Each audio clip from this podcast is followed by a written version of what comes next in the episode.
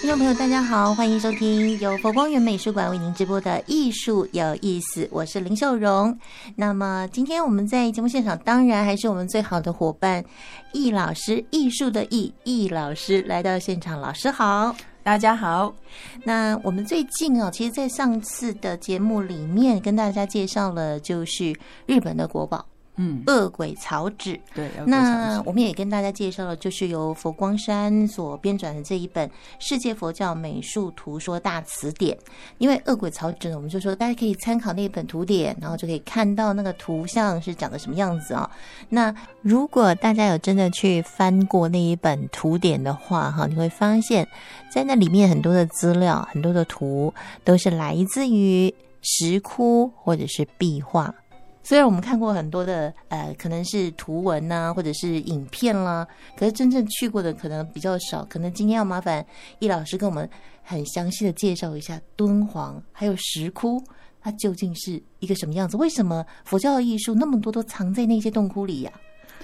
这个其实我们一直讲艺术的起源，不管是这个中国东方或西方，其实跟宗教都是很有因缘的哦。除了石窟之外，其实还有很多哦，像寺院当中也有。但是问题经过时代的这些改朝换代之下，所以很多的建筑物都已经被摧毁掉哦。所以很多现在留下来的唐朝以后的都没有了。经历一些就是比较大的时代的一些变化的时候，反而是石窟当中，因为它几乎。就是我们讲沉睡了一千年，所以没有人去注意到那一块。那那一块呢？我们也知道，它一直到后面长津洞被发现的时候，它才重新又在所有的世人面前展现出来。所以就保持在那里。哦，所以反而是历朝历代的一些啊，这个艺术不只是宗教艺术，都在石窟里面可以看到那些轨迹。这个石窟呢，你知道为什么会有石窟吗？为什么会有石窟啊？为什么石窟呢？其实它是从印度传过来，就像是佛教，嗯，是从印度传过来。是那因为呃，印度呢也很多语，那所以说有时候下安居啊，哦，他们就在一个石窟里面，然后可以做一些修行的功课。嗯，所以这样的一个形制，就随着丝路。就传到了这个中国这边过来。哦，那第一个石窟呢，是在西元的三百六十六年。嗯，那在三维山，三是一二三的三，维是危险的维。那有一个月尊和尚，他到三维山的时候，他突然看到这个天边金光闪烁，那他觉得这是一个很好的地方，适合修行，所以他就在那边开凿了第一个石窟。嗯，三维山。对，是因为那个我们第一个开凿，是因为那个地理环境。哎，在修行当中，他会很讲究这个因缘，所以他就觉得在那个地方很有修道的因缘，所以他在那边就开凿了第一个，等于是在呃，就是中国第一个的石窟。对，那后来有那么多人要跟进吗？刚才讲说第一个窟建立之后，其实很快的，另外有一个啊法梁。哦，禅师他就在这个月尊和尚的这个第一个窟的旁边，又盖了第二个窟。嗯，所以就陆陆续续就有越来越多人在那边开凿石窟。嗯，但为什么会开凿石窟呢？其实那跟那时候的人，因为他们啊，我们知道整个丝路呢，它是分成东、中跟西三个部分。嗯，东边呢，就是从那时候的首都长安，然后一直到敦煌。那中这一段呢，就是敦煌一直到葱岭；那西呢，就是葱岭一直到欧亚，就到欧洲大陆去了。所以呢，我们知道，其实尤其敦煌呢，它那边有两个很重要的关口。一个叫玉门关，一个叫阳关。嗯，那我们都知道，我们有一首词叫“西出阳关无故人”。嗯，所以你其实开了这个关以后，你要面对这个戈壁大沙漠，到底前途茫茫去哪里？所以呢，开始这边有哭以后，很多人习惯在经历敦煌这一站的时候，就会啊拜拜啊，嗯哦，所以呢，好像祈求这个平安。那很多人看到这样的话，哎呦，你可以有一个石窟，那我也来开凿一个石窟，所以就陆陆续续在那边就有很多的石窟。嗯，那当然，如果他比较家里呃，就是财力比较雄厚的，甚至他有当官的，可能他的那个窟就比较大。那如果说自己呃算是一般的家庭，可能那个窟就比较小。嗯所以就是这样子。嗯，但是除了我们在敦煌这边，我们知道有这个呃大批的石窟之外，其实，在以中国来讲的话，它是在别的地方其实也有，对不对？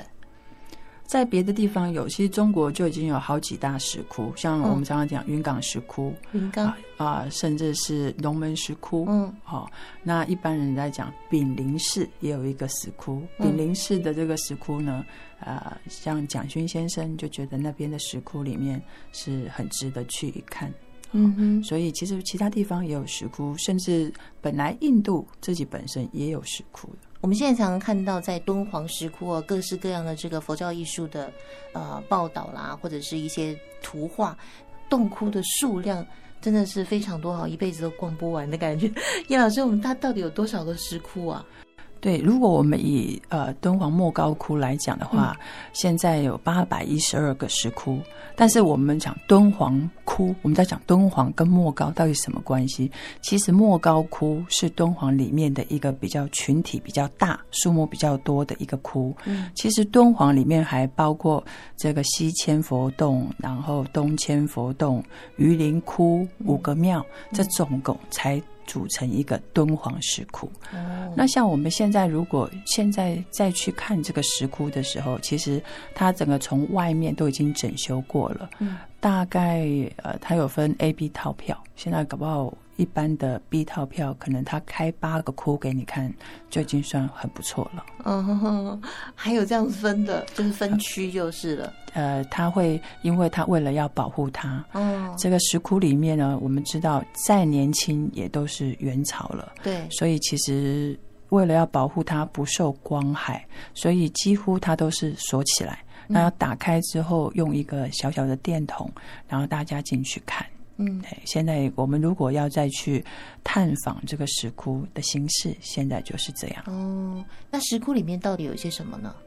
石窟里面呢，其实石窟我们讲说它跟建筑、跟壁画、跟雕塑都有关系。嗯那尤其现在我们可以看到很多的壁画，那这些壁画的一些材料呢，像我们的佛像的画啊、包括说像呃中国的传统神话，还有佛教的经变图，嗯。哦、甚至到山水画、供养人的画，还有这些包括一些藻井、嗯。一些装饰图案式的，这些通通都有，甚至还有当代。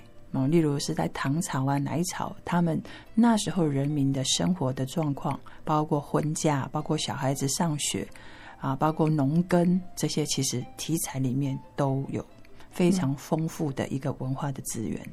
哇，听到老师这样讲，我会觉得说，好像如果你真的对于佛教艺术有兴趣的人，你如果到敦煌那边去做研究的话，你可能一辈子都 研究不完的感觉。真的会这样吗？其实现在敦煌我们在讲说学嘛，哈，有一个哦敦敦煌煌学敦煌学就是在这个长经洞一九零零年的之后啊，就开始形成了一个敦煌学。那其实敦煌呢，它我们就讲说历尽沧桑哦，它在这个长经洞被发现之后，那终于等待了一群人，就是从文化的角度开始，就是在敦煌里面做一些呃守护的工作，哎，嗯所以也在世间就是形成了一个学问，就是敦煌学。嗯，所以它其实现在也是世界文化遗产了，是不是？对，哦，真的是很珍贵，而且要花很多的时间才能去理解。其实我们在节目当中，因为时间短短的哈，那我们可能会尽量的，就是用一段落分明的方式，能够跟大家来做一个介绍。那我们今天的节目呢，就进行到这边了。刚才前面讲的好多，这个老师讲到什么什么图什么图啊，其实每一样都可以拿出来作为一个主题，我们可能要上好几年哦。请大家要锁定我们的这个频道，呃，每一个礼拜按时收听《艺术有意思》。今天谢谢易老师，好，谢谢大家。